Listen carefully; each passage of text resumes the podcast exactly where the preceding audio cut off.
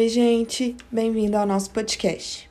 Vamos iniciar aqui uma sequência de aulas onde eu vou explicar conteúdo para vocês, saúde da mulher, e vou dar enfoque em todas as matérias mais importantes para a prova.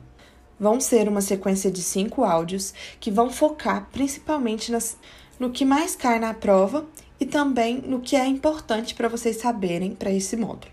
Então vamos lá? Primeiro problema, a gente tem aí três meninas, né? E, essa, e esse caso dessas três meninas, no final deles a gente vai concluir dando um diagnóstico, um tratamento para cada um. O primeiro caso que a gente tem é o da Jusilene. Esse caso é de foca muito numa puberdade tardia e também no funcionamento do, do eixo hipotálamo hipófise gonadal. Que, o que acontece ali?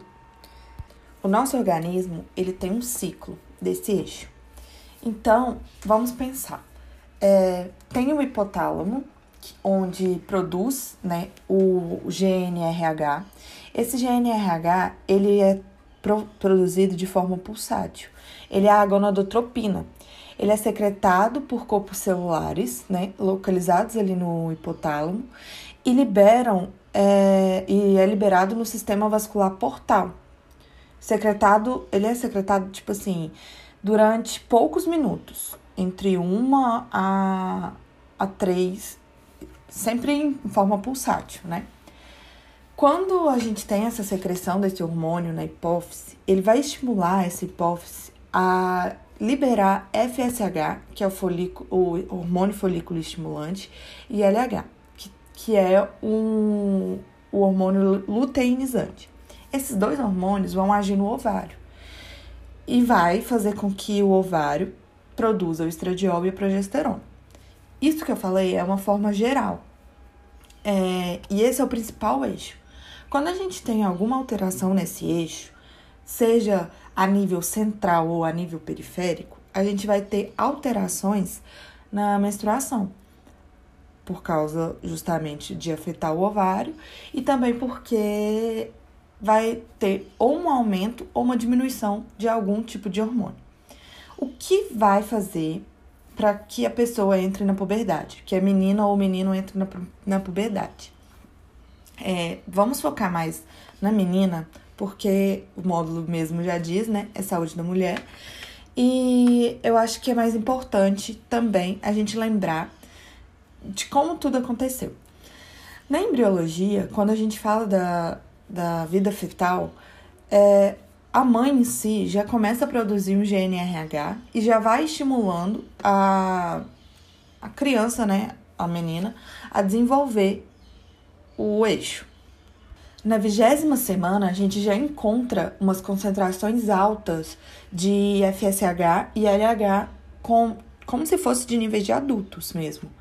E esse, essa alteração é funcional, então é benéfica para o organismo, né? E quando o feto nasce, ou a criança, né, quando a criança nasce, vai ter uma retroalimentação negativa, ou seja, vai todo o eixo vai meio que desativar para que haja para que tenha parada e seja ativado só quando tiver a, pu a puberdade. Mas por que que esse, essa ativação foi importante, necessária na gestação? Justamente para formar os ócitos, né, para ter esse desenvolvimento e pôr eles no gatilho para quando vir a puberdade só tiver liberação. Porque é o seguinte, as meninas já, é, não sei se vocês lembram de concepção, já nascem com já nascem com os ócitos já pré-definidos, ou seja, já formados, com um número limitado. Aí, quando vem a puberdade, primeira menstruação, menarca, é, vai, sair, vai liberando esses ócitos para serem germinados, né, de uma vez. E no fim da vida, quando ele esse estoque acaba, fim da vida não, né, no climatério, que é a menopausa, é, quando esse estoque acaba, a gente vai ter o, uma pausa da menstruação, porque não, não vai ter mais é, a liberação e também não vai ter mais chance de engravidar. Então, os ócitos femininos, ao contrário do, do masculino, eles são limitados. E tem essa reserva já formada antes mesmo do nascimento, que é maturado justamente por causa dessas altas concentrações de gonadotrofina que é observado no feto. Eu aconselho vocês a pegarem um papel e anotar comigo como funciona esse eixo. Vamos lá. A primeira coisa que vocês vão fazer é escrever hipotálamo. O hipotálamo, ele que vai secretar o GNRH. Que, que esse GNRH é importante? Ele que vai ser o hormônio liberador e regulador de gonadotrofinas, que é o FSH e o LH. Ele vai agir diretamente na hipófise anterior, que é a, é a parte da hipófise onde há liberação de hormônio. Quando ele está positivo, ou seja, quando ele está aumentado, a hipófise entende que tem uma baixa concentração de FSH e LH no sangue. Então, ele faz uma retroalimentação positiva na hipófise. Quando ele está aumentado, a gente vai ter um aumento também do FSH e do LH. Concordam comigo? Com o aumento desse FSH e LH, a gente vai ter atuação dele, né, lá nos ovários, e com isso também o aumento, porque o FSH, ele vai agir na célula folículo estimulante. Ele é folículo estimulante, então ele vai agir na célula, fazendo com que haja a maturação, ou seja, o ócito saia da, junto com o hormônio antimuleriano. Aconselho vocês a dar uma olhada também no ciclo menstrual, coisa que a gente viu em concepção, para a gente dar continuidade bacana nesse, nessa parte. Mas enfim, é, quando esse FSH age na célula folículo estimulante, ela vai deixar ela pronta para matu ser maturada, ou seja, vai transformar ela numa célula boa para ser liberada né? Aí vem o, o LH, o LH para luteinizar, que é colocar ela mais madura ainda, para ser liberada. Então, um aumento desse FSH vai fazer com que haja também um aumento do estrógeno, porque é a célula germinativa que vai liberar o estrogênio. E o aumento do LH faz um aumento também da progesterona. Então, isso tudo regulado junto ao ciclo menstrual. Só que o que a gente tem que levar em consideração é que existem fatores gatilhos, tanto para estimular a produção do GNRH, para ele estar tá aumentado, quanto para estimular o, a produção das gonadotrofinas. Como esses são esses fatores gatilhos? Vamos pensar, depois desse desenho já feito, a nível central e a nível periférico. Concordam comigo que o hipotálamo e hipófise está a nível central? Então, os principais hormônios que vão ter que estar alterados ali é o GNRH, o FSH e o LH? Por quê? É, ela cobra bem isso na prova, tipo, como que é a alteração a nível central e a nível periférico. Então, se a gente tiver alguma disfunção central, a gente vai ter uma disfunção no GNRH, FSH e LH. Agora, se a gente tiver uma, alguma disfunção a nível periférico, a gente vai ter uma dificuldade de produção do estrógeno e da progesterona é, isso já é mais uma disfunção ovariana, ou seja, nas gônadas. Agora, falando da, da puberdade propriamente dita, vamos, vamos focar em dois tipos: a tardia e a precoce. Aqui ela cobra mais é a tardia, mas eu não vou deixar de falar da precoce. O que acontece? A precoce, ela existe fatores gatilhos que vão alterar o eixo central, ou seja, vão estimular a produção de GNRH para fazer com que a hipófise comece a trabalhar antes mesmo a produzir os hormônios FSH e LH. Quais são esses fatores gatilhos de puberdade precoce? Um principal deles, é, que foi estudado, é que as meninas com alto nível de IMC estão menstruando mais cedo. Mas como? O tecido adiposo ele está liberando muita leptina, ele libera muita leptina. Essa leptina vai agir a nível central, ou seja, no hipotálamo, fazendo com que haja um excesso de liberação de GNRH. Então, pensa comigo. Se o GNRH está aumentado, concorda que ele vai fazer uma retroalimentação positiva na hipófise e falar assim: Oi, hipófise, e aí, tudo bem? Aqui, fui liberado mais cedo, vamos trabalhar? Libera aí o FSH e o LH. Com a, a retroalimentação positiva na hipófise e a liberação do FSH e LH, vai ter também uma ativação do ovário. e esse ovário vai começar a estimular e a é, germinar né, as suas células é, gametas, seus gametas. Com isso, vai ter a liberação e do, do óvulo e a primeira menstruação. Então, vamos pensar o seguinte: a leptina foi o primeiro fator que eu citei de gatilho. Outra coisa importante que a gente pode observar na paciente também mais obesa é a presença de surtismo. O que, que é isso? É aquele caráter mais masculino na mulher. É, ela começa a apresentar muito pelo, começa a, a ter tipo, meio que características de barba, características de pelos na face, muitos pelos nas costas, muitos pelos na, nos braços. E isso é responsável justamente por causa de uma disfunção desse eixo. É, falando de uma forma mais profunda e tocando nessa parte também da, do insurtismo, eu queria comentar também sobre a ação de outro hormônio, que é a prolactina. Quando esse hormônio é, também está aumentado, de onde ele vem, na verdade? ele advém da liberação hipofisária. Junto com o FSH e o LH, também vai ter uma liberação da, da prolactina. Só que quando tem um GNRH muito aumentado, é, há uma via adjacente ali, tem de liberação de prolactina. E essa prolactina vai agir justamente no, no, na progesterona diretamente, né? E ela é uma molécula mimética ao hormônio do crescimento. Então, é, pode ter alterações tanto nesse eixo de crescimento, tanto, quanto também na, nos caracteres, no desenvolvimento né, dos caracteres sexuais femininos. Agora falando da puberdade tardia, que é o que justamente cai na prova, a gente vai classificar ela em dois tipos. O hipogonadismo hipogonadotrófico. O que, que é isso? Hipogonadismo hipogonadotrófico. Ele vai ter uma queda ou seja, ela é central. É uma, uma alteração central da queda do pulso de GNRH. Isso porque tem uma deficiência na hipotalâmica hipofisária e leva à diminuição, né? Justamente porque faz uma retroalimentação negativa, porque se não tiver GNRH, a hipófise entende que está sobrando FSH e LH. Então, ela leva à diminuição ou abolição né, desses hormônios gonadotróficos, que é o FSH e o LH. Ela pode ser funcional. Como é que é essa funcional? É, de uma forma que tem como re reverter e é causada por alguma alguma coisa que está alterando ali e que se for tratada é, a gente consegue reverter esse quadro. A funcional, ela é, um exemplo é endocrinopatias como o hipotiroidismo, que também vai alterar esse, esse eixo, a anorexia, porque, como eu disse, na puberdade precoce, é, o excesso de tecido adiposo pode estimular o GNRH, ou seja, ter uma puberdade antes do esperado, por causa justamente da leptina.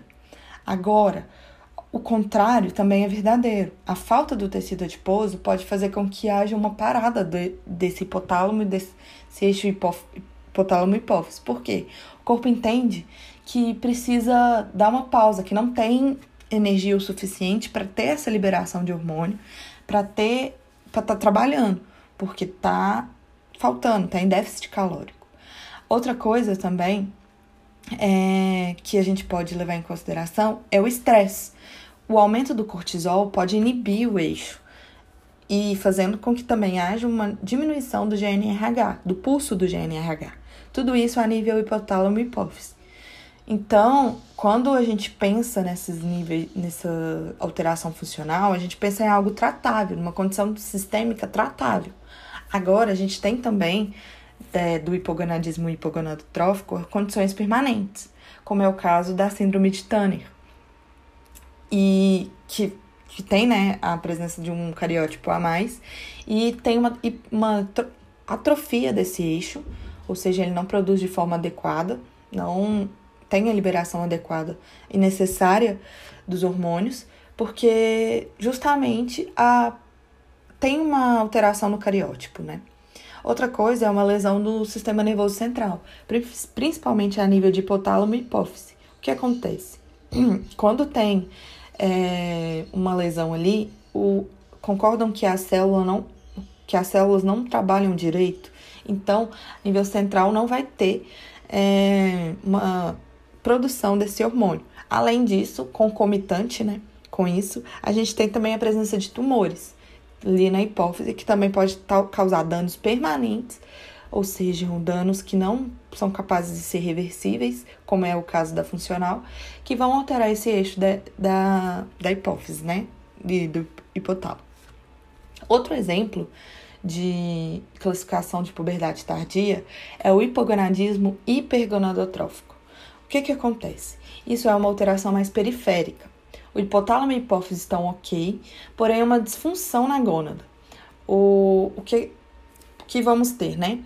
O, a liberação de GNRH, porém o ovário, ou seja, a gônada, ela não vai estar tá pro, produzindo de forma adequada os hormônios estrogênio e progesterona. Então, é, concordam comigo que vai ter uma super exceção, né, uma superprodução de GNRH, FSH e LH. Então, se a gente for pensar a níveis de exames de laboratório, é, se for dosar o FSH e o LH, eles vão estar muito aumentados, porque eles vão tentar compensar é, essa deficiência, ou seja, essa queda do estrogênio e da progesterona, porque é, não vai ter um, uma retroalimentação positiva, negativa, né? Que fala assim, o hipófise, dá uma parada aí, que aqui já tá ok de, de estrogênio e progesterona. Não vai ter ninguém falando isso para hipófise, para frear, porque não vai ter estrogênio e progesterona. Então, ela entende que vai ter que aumentar o FSH e LH para agir lá na, nas gônadas, para tentar, tentar fazer com que libera, nem que seja um pouquinho de estrogênio e progesterona, certo? Um exemplo disso é a digenesia gonadal, que vem trazendo para nós o ovário sem células germinativas. Quando o ovário não tem células germinativas, o FSH não atua lá. E o FSH não atuando, não há liberação de estrogênio, porque não há produção. É a partir da germinação de, dessas células, que é a ação do FSH, que vai ter liberação de estrogênio. Bom, tudo que eu disse aqui de puberdade tardia, puberdade precoce, todo esse ciclo do eixo, eu aconselho vocês a darem uma aprofundada só na questão da palestra da Lilian Bianca, porque ela fala sobre algumas alterações também sobre de hipotiroidismo, do isurtismo, da prolactinemia prolactinemia, que também altera né, essa puberdade tardia ou até mesmo precoce. Mas tudo isso foca na, no caso da Jusilene. E qual é a conduta final para que a gente deve fazer com a Jusilene? A Luciene gosta muito, muito de, de conduta. E o que ela aconselhou a gente a fazer né, nesse módulo? Pedir primeiro um exame de cariótipo. Por quê? porque a gente está tentando descartar a, alguma síndrome central, ou seja, alguma alteração central no eixo. E o cariótipo pode trazer para nós um diagnóstico de síndrome de Tanner, por exemplo. E se ele tiver alterado, é, a gente vai ter, já descobrir e matar a charada, né? Saber que é a nível central. Além disso, vamos dosar o FSH e LH, porque ele é característico das, dos hipogonadismos, ou tanto hipergonadotrófico ou hipogonadotrófico. No caso do hipogonadismo hipergonadotrófico, ou seja, tem muito trabalho da gônada, eles vão estar de, é, aumentados, porque vão estar super estimulando ali, né? Só que não vai ter células, por exemplo, germinativas para ele estimular. Então ele vai ter uma retroalimentação positiva, vai tentar aumentar para compensar, mas não vai dar certo. Já no caso do hipogonadismo hipogonadotrófico, ou seja, há uma diminuição tanto da, do hipotálamo quanto da hipófise na liberação dos dois hormônios, ele vai estar tá diminuído, porque não vai ter GNRH para estimular ele, e com isso a hipófise vai entender que está tudo normal e ela não precisa trabalhar. Ela fala assim: ah, tô de férias, ok. Então, primeira coisa, a dosagem, é, primeira coisa é o, o exame de cariótipo. Outra coisa é a dosagem de FSH e LH para a gente entender se a gente tem um caso de hiper ou hipo, né? Assim como eu acabei de falar. Depois, uma dosagem de estradiol, também para tentar entender se for um, um hipergonadotrófico, se, se é uma disfunção nas células germinativas ou se é uma disfunção no hormônio antipoleriano ou até mesmo no, na luteinização né, dessa célula, que é na, na produção de pro, ixi, progesterona. E também a radiografia da, da idade óssea. O que, que, vai, que a gente vai ver nessa radiografia da idade óssea? Se a menina está adequada ao seu tempo. Se ela, se ela tem necessidade de alguma conduta pra, com hormônio de crescimento, que também ajuda no eixo, como eu havia citado ou se ela precisa, ou se ela está muito avançada do, da radiografia da idade óssea, ou seja, se ela passou do período da puberdade e precisa de alguma outra conduta para que ela desenvolva os caracteres sexuais, porque é com a idade, né, é o tempo estimado da idade que a gente vai ter a puberdade também. Então, o tratamento vai ser o uso de estrogênio, né, para ajudar no desenvolvimento dos caracteres sexuais da, da Jusilene, porque ela fala, né, reclama no problema disso. Além disso, é, ela apresenta um quadro de amenorreia. O que é a amenorreia? É a ausência ou atraso da menstruação e ele pode ser um sintoma marcador biológico para outras doenças. E outro exame que eu aconselharia vocês a pedirem, se ela fala assim, a conduta, é um beta-HCG, porque falou de amenorreia, já, a gente já pode pensar é, no caso de gravidez, né? Então é um hormônio, um, um exame chave, que ali a gente, sim que tiver a, a dúvida, pedir. E já entrando nessa questão da menorreia, a gente pode ter três tipos de causa. A causa neural, que é o que eu acabei de falar, né? Que é a diminuição do GNRH pelo hipotálamo, seja por disfunção, seja por é, atrofia, tumor. Causa hipofisária, ou seja, a liberação do GNRH, mas o, a hipófise não trabalha, então não libera FSH e LH. É, por tumor, lesão na hipófise ou uma causa canalicular, que é a obstrução do próprio fluxo menstrual. E essa amenorreia ela pode ser primária, ou seja, que nunca menstruou assim, é, depois dos 15 anos, ou secundária, que é a ausência durante três ciclos ou mais consecutivos ou ao atraso da menstruação superior a 60 dias, sem diagnóstico de gravidez confirmado. Lembrando, por favor, gente, coloquem um beta-HCG nos exames que vocês forem pedir. É tudo, tudo. Em qualquer caso clínico que ela tiver na prova, vocês devem colocar, pelo amor de Deus, um beta-HCG. Então, fechamos aqui o caso da Jusilene. Vamos agora falar da Marta, que também é um caso bem interessante aí que a gente traz nesse problema. No caso da Marta, a gente vai focar muito nas dores pélvicas e nas suspeitas que de diagnósticos diferenciais que a gente pode ter.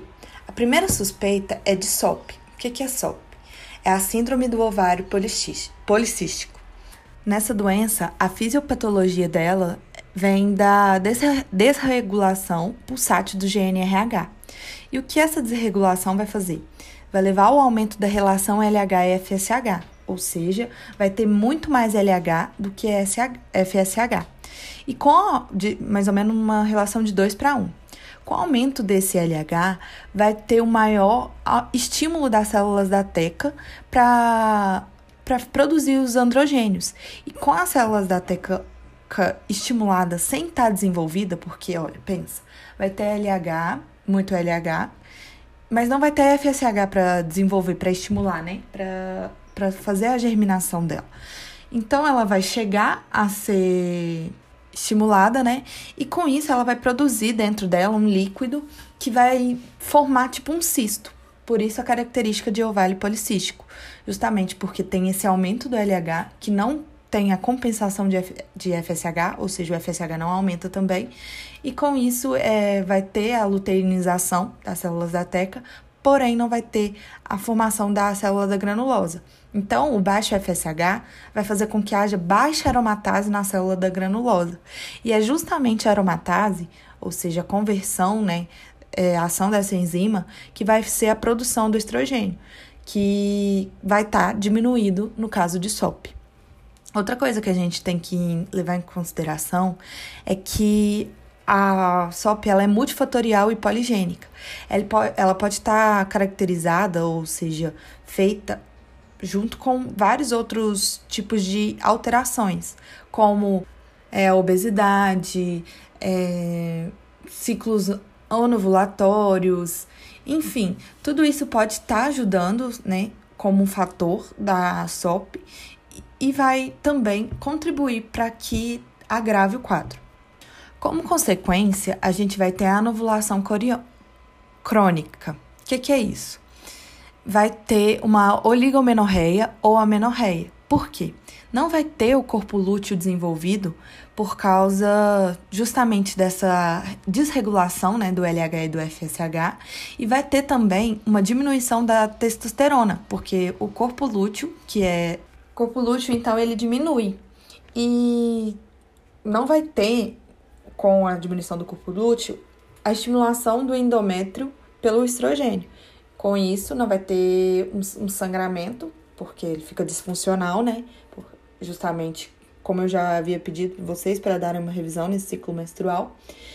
E com, com isso também vai aumentar o risco de hiperplasia do endométrio e câncer do endométrio. Por quê? vai ter uma disfunção na, na regulação do estrogênio, ou seja, vai ter um aumento dele, ele pode ter um estímulo anormal, porque a anovulação é, não vai ter liberação do óvulo, mas tá, às vezes pode ter uma polimenorreia, ou seja, um excesso de menstruação, porque vai estar tá desregulado ali, né? Além disso, a gente tem que levar em consideração outro fator, que no fígado vai ter uma diminuição do SHBG, que é um hormônio sexual. Essa é diminuição, por, tudo isso por causa da disfunção dos hormônios luteinizantes, tá? Por causa da, da baixa relação, ou da alta relação, que é de 2 para 1, de LH e FSH. O que vai acontecer? Tem uma baixa nessa SHBG, que é uma proteína carreadora de hormônio sexual, ele vai ter um aumento da testosterona livre. E essa testosterona livre vai atuar na 5-alfa-redutase, no ciclo. E essa 5-alfa-redutase aumenta de hidrox...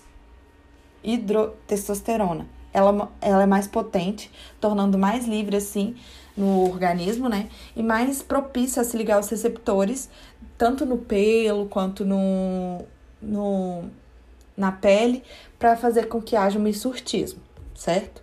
E essa diminuição do SHBG se dá também por causa, como eu já disse, é uma síndrome, né? Então tem vários fatores envolvidos é, por causa justamente da resistência à insulina e a hiperinsulinemia, porque não vai ter insulina se ligando ao nosso corpo, né, ao nosso receptor, e com isso vai ter um aumento dela livre no corpo.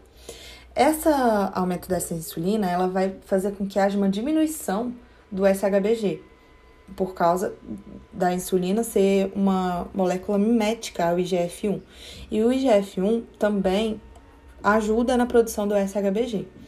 Então, é, pensando num, em quadro clínico mesmo da SOP, a gente vai ter uma infertilidade, porque não vai ter a liberação do, ou seja, maturação desses, desses ócitos, é, mudanças de humor, porque vai ter uma desregulação dos hormônios androgênicos, ou seja, o estrogênio vai estar tá muito aumentado e a progesterona não vai ser tão estimulada assim. Vamos ter um hiperandrogenismo, ou seja, um aumento do, dos hormônios androgênicos, que é aumento de acne, alopécia, seborreia e surtismo. É, vamos ter também relacionado a isso um fator predisponente à síndrome metabólica, que é obesidade, resistência à insulina, RAS, que é hipertensão arterial e além da dislipidemia. Como a gente vai fazer uma investigação de SOP na, na, na mulher?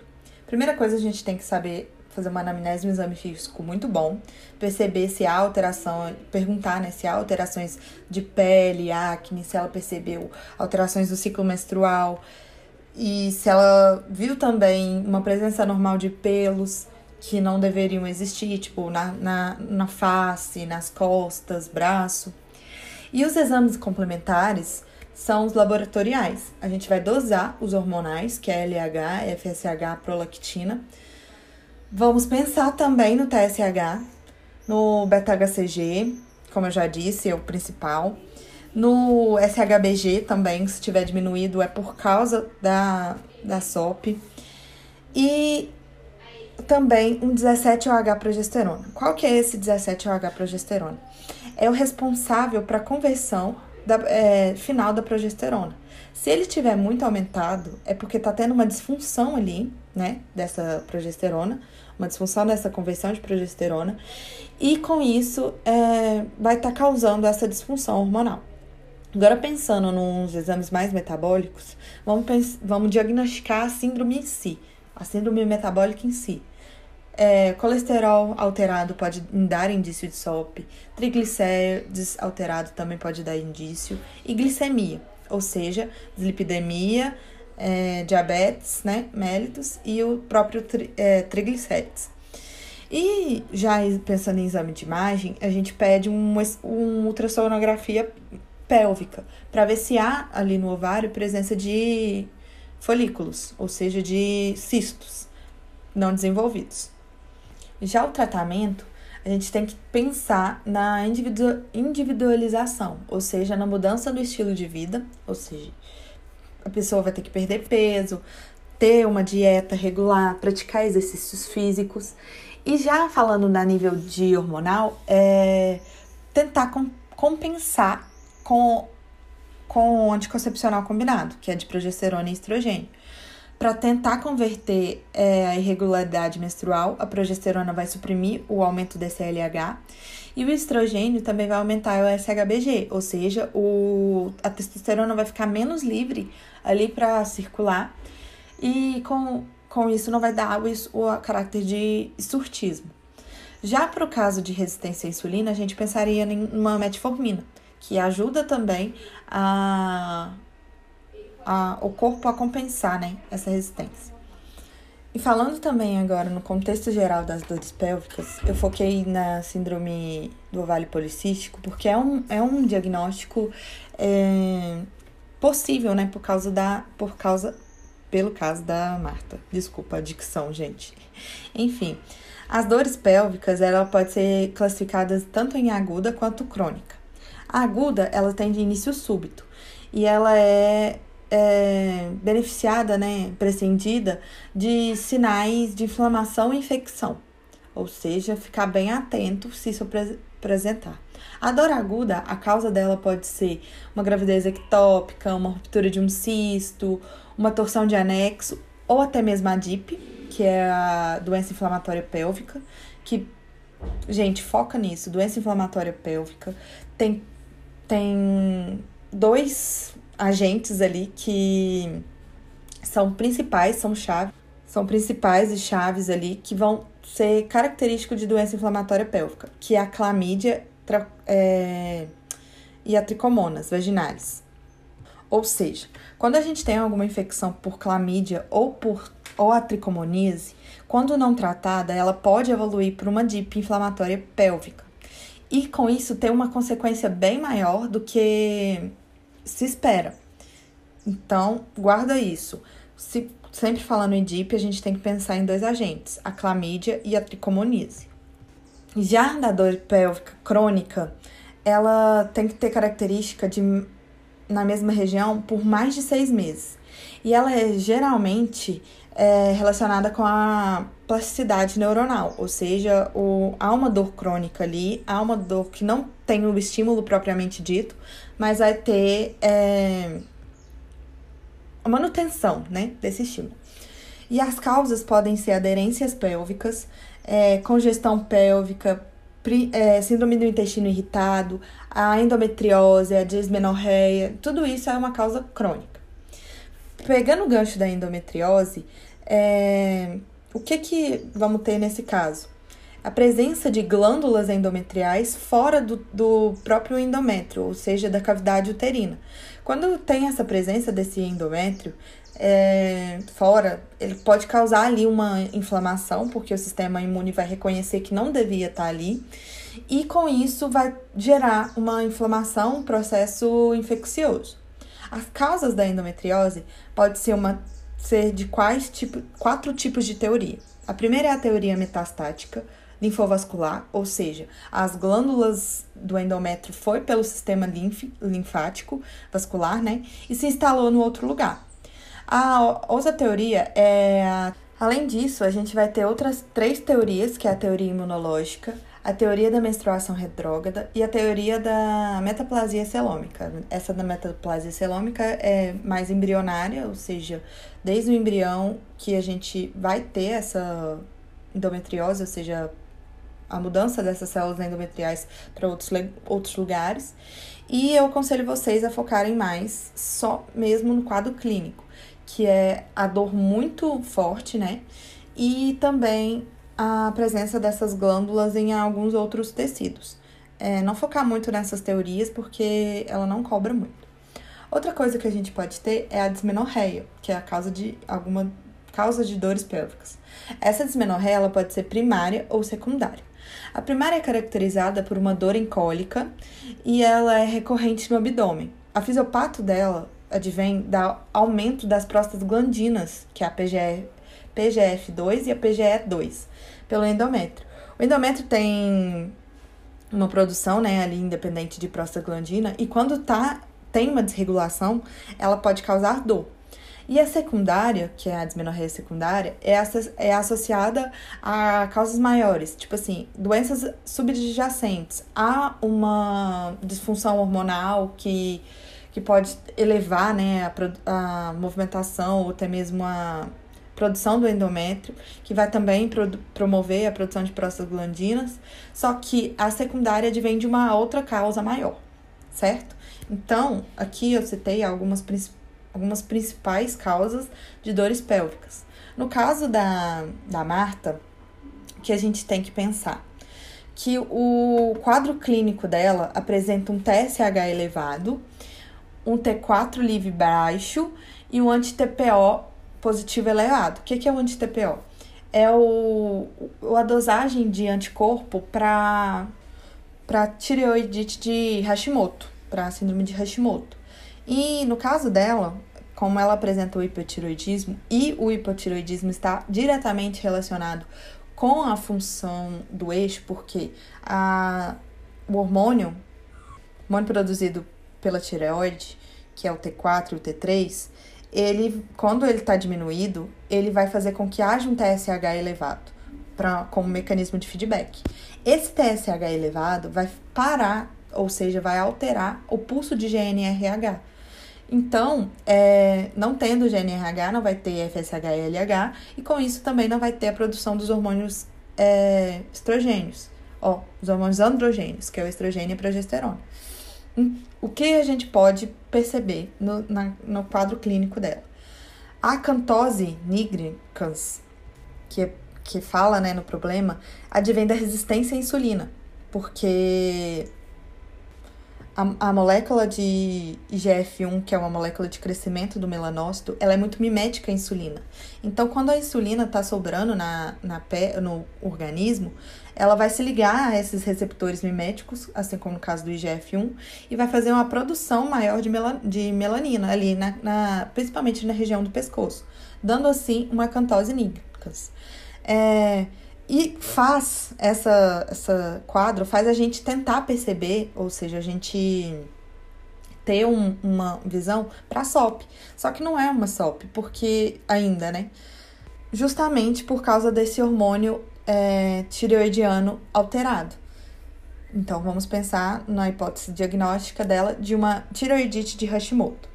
Como vamos tratá-la? Vamos dar levotiroxina, que é o hormônio da tireoide, já que a tireoide não consegue produzir, vamos repor. Vamos passar para ela uma conduta de exercício físico e metformina, porque ela tem uma resistência insulínica e isso é importantíssimo tanto para a aparência, porque é, a cantose nigricans é uma coisa que incomoda muito e até mesmo para a saúde dela, pela essa síndrome metabólica.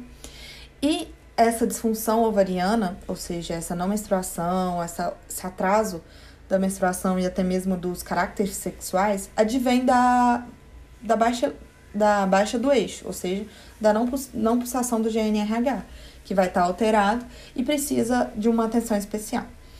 Bom, esse foi o quadro clínico da Marta. É, nesse, nessa parte abordamos muito sobre as dores pélvicas, a SOP, a, o eixo, voltamos a falar do eixo, né? E do tratamento do quadro clínico dela em si. É um conteúdo muito difícil e complicado. Peço a vocês que, se tiverem alguma dúvida, me procurarem para eu tentar explicar de uma tal, outra maneira, mandar desenho, é, porque aqui a gente fala de uma forma geral, né? É, eu vou tentar mandar desenho, vou tentar mandar vídeo, porque tô aqui para ajudar de verdade. E vocês precisam entender muito isso, porque é base para todos os outros problemas, certo? Então, vamos agora falar da Valdirene. No caso da Valdirene, a gente vai ter uma situação completamente diferente, né?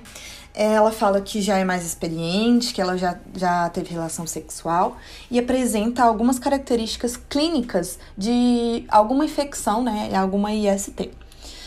Primeira coisa que a gente tem que pensar é que eu acho que vocês devem dar um foco, foco importante é na questão da consulta da, e do sigilo médico-paciente. O que que, uh, por experiência própria, caiu na minha prova e o que a gente tem que levar em consideração.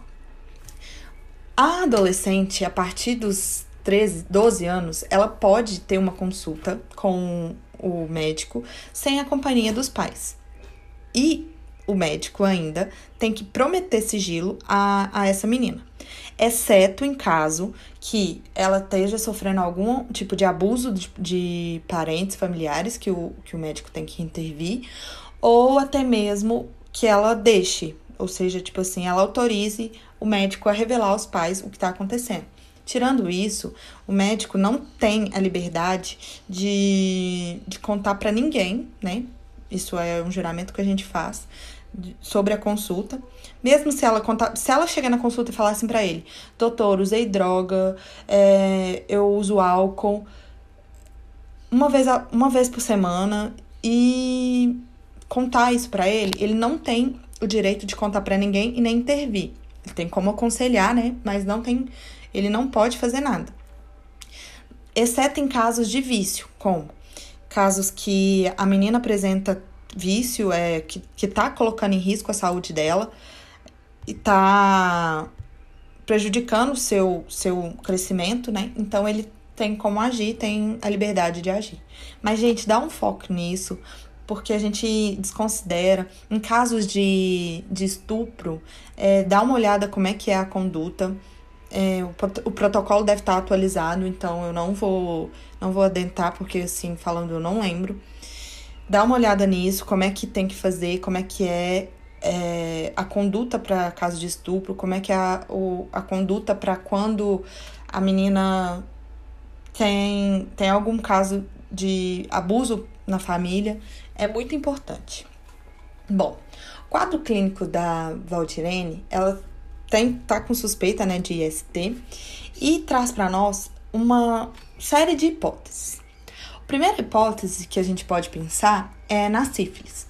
A sífilis é causada por uma bactéria gram-negativa, que é o Treponema palladium, e ela pode ser manifestada de forma primária, secundária, latente e terciária.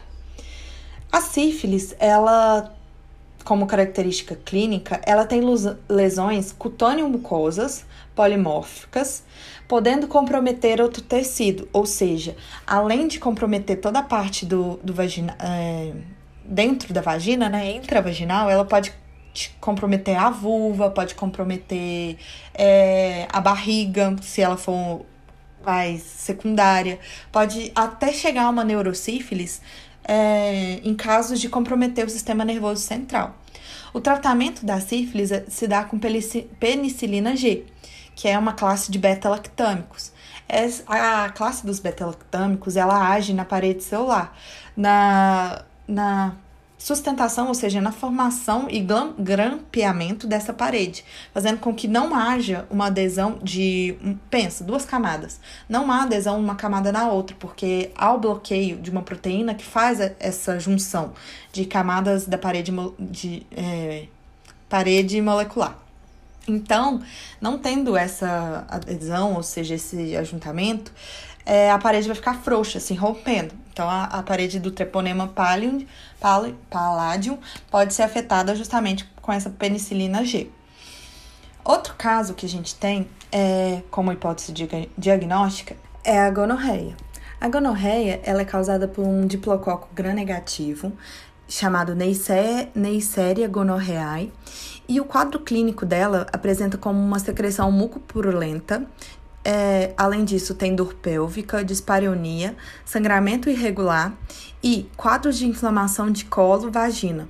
É, quando tem uma dor no baixo ventre, né, tem uma uma presença, né, dessa gonorreia. A gente pode meio que ficar alerta nisso. Além disso, essa inflamação não tratada da gonorreia, ela pode levar a uma DIP, que é uma doença inflamatória pélvica. Bem, bem característico, né, da dores pélvicas lá e bem comum. O tratamento da gonorreia, a gente faz uma associação de ceftriaxona, que é um, um antibiótico, com azitromicina. Outra doença, hipótese diagnóstica, é a clamídia. A clamídia é um bacilo gram-negativo e a, o agente dela é a clamídia trachomatis. Essa, esse agente vai causar um quadro clínico de uretrite ou endocervicite mucopurulenta e pode estar associada à gonorreia, mais deep, tipo assim, a clamídia e a gonorreia juntas podem é, dar um quadro de, de DIP, se não tratadas. Uma vertente né, da clamídia que a gente tem também é o linfogranuloma venéreo, que é também bem parecido e é uma evolução da bactéria da clamídia trachomatis, ou seja, uma resistência que ela teve, e ela é causada pelo sorotipo L1, L2 e L3. A manifestação mais comum do linfogranuloma venéreo é a linfadenopatia inguinal, e ou femoral, ou seja, há um aumento do linfonodo ali na região inguinal, na região femoral, e também uma invasão dos vasos linfáticos. A gente pode pensar na, no tratamento dessa linfogranuloma venéreo com doxiciclina. E, no caso de gestantes, porque é muito comum em gestantes também, preferir o uso de azitromicina. Gente, dá muito foco para esses tratamentos. Tipo, decora cada tra tratamento de, de cada doença, cada antibiótico, mas. e a contraindicação dele, porque é muito importante. A próxima doença é a cancroide, que também é chamada de cancro mole. Essa doença é causada pelo coccobacilo gram-negativo e o agente dela é o Haemophilus do, cre do CREI, que fala D-U-C-R-E-Y-I. O quadro clínico é, tem a, a, a presença de lesões dolorosas, geralmente elas são múltiplas e são devidas à autoinoculação, ou seja, a própria bactéria ela sai e se inocula em outro lugar, fazendo com feridinhas ali na, na, nas lesões. A borda dela é irregular e possui um exudato necrótico, amarelado, fétido, sangra fácil ao remover esse, essa lesão. Então, foca bem nesse quadro. O tratamento dela é com azitromicina, porém tem a segunda opção, que é ceftriaxona ou ciprofloxacina, também que pode ser utilizado. Outra hipótese que a gente tem é a donovanose. A donovanose é causada por um bacilo gram-negativo. O agente dela é a Klebsiella granulo, granulomatis. Esses nomes são muito esquisitos, né? Mas a Klebsiella gram-negativa, ela vai dar uma ulceração de borda em plana, ao contrário da crancomole, né, que é a cranconose, que é de borda irregular. Ela é bem delimitada, as lesões são múltiplas, e tem uma, uma característica que é a configuração em espelho nas bordas cutâneas e, na, e na, mus, na mucosa, ou seja, ela tem meio que um reflexo. E ela tem uma preferência pelas regiões de dobra e região perianal, ou seja, a dobra da virilha, a dobra da região anal. O tratamento a gente usa a azitromicina, Porém, tem a segunda opção, que é a doxiciclina, ciprofloxacino e o sulfa, metoxazol. É bem difícil falar esse nome. Além, além disso, a gente tem também a hepatite B. A hepatite B tem vacina, então é muito importante ter no calendário vacinal é, essa, essa vacina, né, da hepatite B. O agente dela é o vírus da hepatite B, ou VHB. Ela causa mal-estar geral, febre, icterícia, hepatomegalia, dor abdominal e colúria. O que é, por que, que ela está aqui? Porque é uma doença sexualmente transmissível de alta incidência no Brasil. Então, ficar bem atento, porque a epidemiologia dela é bem importante. Outra IST que a gente tem é a herpes vírus, também passada por, por relação sexual, e ela é o vírus HSV1 e o HSV2, da família Herpes viridae. O quadro clínico dela, classificado em primário, é vamos ter lesões eritematosas, papulosas, de uma, mais ou menos de 1 a 3 milímetros, que vão evoluir para vesículas sobre base eritematosa. É muito dolorosa, por causa que vai afetar o nervo ali presente daquele dermátomo. E quando afeta aquele nervo, ele vai ter um impulso, ou seja, uma, uma, um tratamento de dor muito maior. E a localização dela pode ser variável, tanto na região vaginal, acompanhado de até acompanhado de manifestações gerais, que é mesmo o, o caso da herpes zoster. A secundária, é, o vírus vai alcançar os gânglios sensitivos da raízes espinhais e ali eles vão hibernar, hibernar, vão ficar ali latente e vai fazer sempre uma infecção recorrente. O tratamento é com a ciclovir e valaciaciclovir. Bom, eu falei aqui agora das, das doenças sexualmente ou infecções sexualmente transmissíveis mais comuns. A gente tem também as doenças que podem não ser é, ISTs, mas também podem ser transmitidas através da relação sexual, que vai dar um caráter, é, ou seja, uma alteração no corrimento vaginal. Primeira coisa que a gente tem que pensar que o corrimento vaginal, o aspecto normal dele é pode ser transparente ou branco, homogêneo ou grumoso, e o pH dele varia entre 3,8 a 4,5. Então é uma característica de um pH ácido. Por quê? Porque ali vai ter um ambiente, ou seja, uma flora propícia para a proteção própria do, do epitélio vaginal. Vamos ter a presença de lactobacilos. É normal os bacilos de Borderline estarem presentes nessa região. Então, é, se eles, a ausência deles vão fazer com que uma infecção se instale. As células epiteliais são descamativas, tem pouco leucócito e pouco ou nenhum odor nesse aspecto normal do corrimento. A primeira doença que é acometida que vou trazer para vocês é a vaginose bacteriana. O predomínio dela, assim, o agente predominante é a Gardnerella vaginalis. O que, que essa Gardnerella vai fazer? Com a sua instalação, seja por, pela diminuição do lactobacilos ou até mesmo a deficiência no, no sistema imune, que vai diminuir esses lactobacilos né, da flora, ou diminuir até mesmo a flora ali bacteriana, vai ter um aumento do pH, porque quem faz a, a manutenção do pH é o próprio lactobacillus, que vai liberar ali um ácido para manter a manutenção do pH. Então, é muito importante essa relação que a gente tem com esses lactobacilos. Então, com a diminuição de lactobacilos e o aumento do pH, a Gardnerella vai produzir aminoácidos, os quais são quebrados em aminas voláteis. Essas aminas voláteis dão um odor muito fétido, muito forte, e é principalmente após o coito. Esse odor é de peixe podre, é terrível. E o corrimento, ele sai perolado bolhoso, de aminas voláteis. Ao exame é, exame físico das células descamativas, exame físico não, exame laboratoriais das células descamativas, a gente vai é, ver a presença de cluicels. O que, que são essas cluicels? São células descamativas rodeadas de bactérias, porque da, de Gardnerella, né, da vaginose. Então, a gente vai ter uma, uma célula do nosso próprio epitélio e ao redor dela cheio de pontinhos ou de nódulozinhos que são as próprias bactérias, chamados assim de cluicels. Fazendo essa coleta, ou seja, no citopatológico, a gente vai matar a charada já na hora com a presença de cluicels. A Ana Cláudia gosta muito dessa cluicels no LPI, então dá um foco nisso e vê que cluicels é característico de vaginose bacteriana.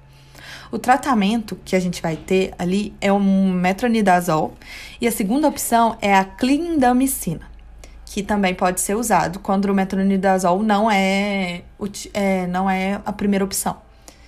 Outra doença é a tricomonise. O que é a tricomonise? Ela é um protozoário flagelado unicelular e ela é causada né, pelo agente Trichomonas vaginalis. O quadro clínico dela é o corrimento vaginal intenso, meio amarelo esverdeado, às vezes acidentado. Ele é bolhoso, espumoso, de odor fétido e tem um prurido eventual, ou seja, pode ter uma recorrência, recorrência pouca de prurido. No exame especular, exame especular, a gente vai ver um colo com microcerações. É tipo um colo em morango ou framboesa. Por quê? Esse tricomonas, ele vai, fura, vai furando, né? Vai inoculando esse colo e vai saindo e deixando ali uma feridinha, essas microcerações. Ao fazer o teste de Schiller, é, o aspecto que a gente vai ter é tigroide.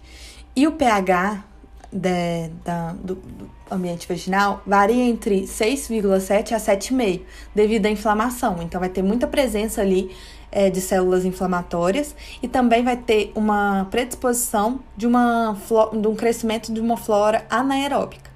O tratamento se dá com metronidazol, que pode ser utilizado tanto como tópico quanto como uso oral.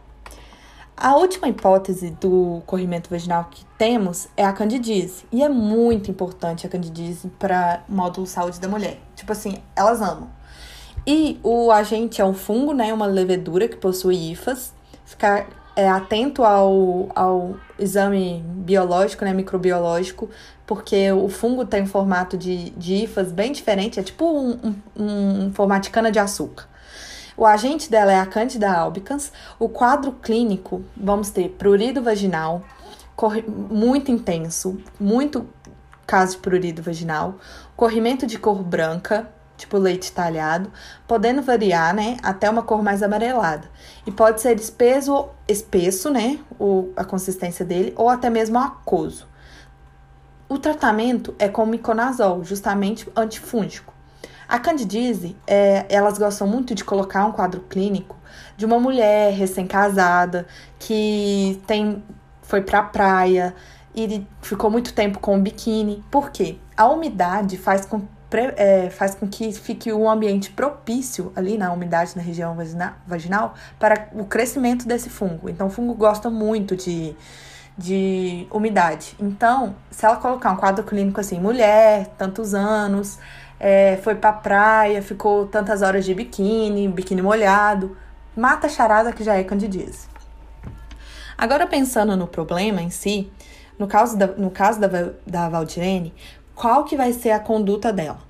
Primeira coisa é auxiliar né, o uso de método anti, é, anti métodos contraceptivos. Desculpa aí, travei.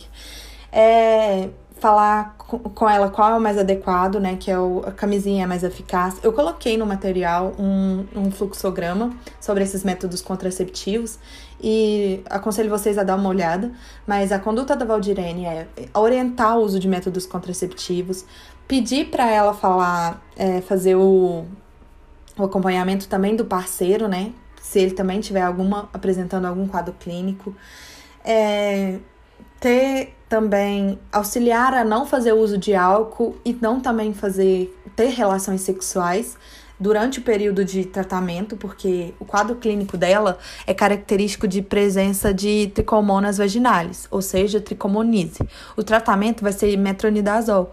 E metronidazol associado ao álcool, é, ele perde seu efeito, então não tem efeito. E também é, vai ter que fazer um uso tópico, se for uso tópico, né? vai ter que colocar uma pomada no intravaginal, então a, a relação sexual pode ajudar a tirar essa pomada e a não fazer efeito. Então, a conduta, essa é a conduta da Valdirene, é, bem relacionada com IST, corrimento vaginal. Dá uma filtrada, fazem um, um fluxograma de vocês mesmo, se vocês quiserem me mandar para ver se está certo. Sobre isso, né, um fluxograma que mostre e represente toda, toda essa questão e que, que aponte as principais características de cada quadro, cada quadro clínico é muito importante. Foquem no tratamento, como vai, vai, se dar esse tratamento. Foque também na, na conduta, no caso dela, por ela ser menor, a questão de como o médico deverá abordar. E dá uma olhada na, na questão de sigilo médico também. Aconselho vocês. Bom, chegou ao fim, né? Nosso primeiro podcast. Agradeço vocês pela paciência de terem me ouvido até aqui.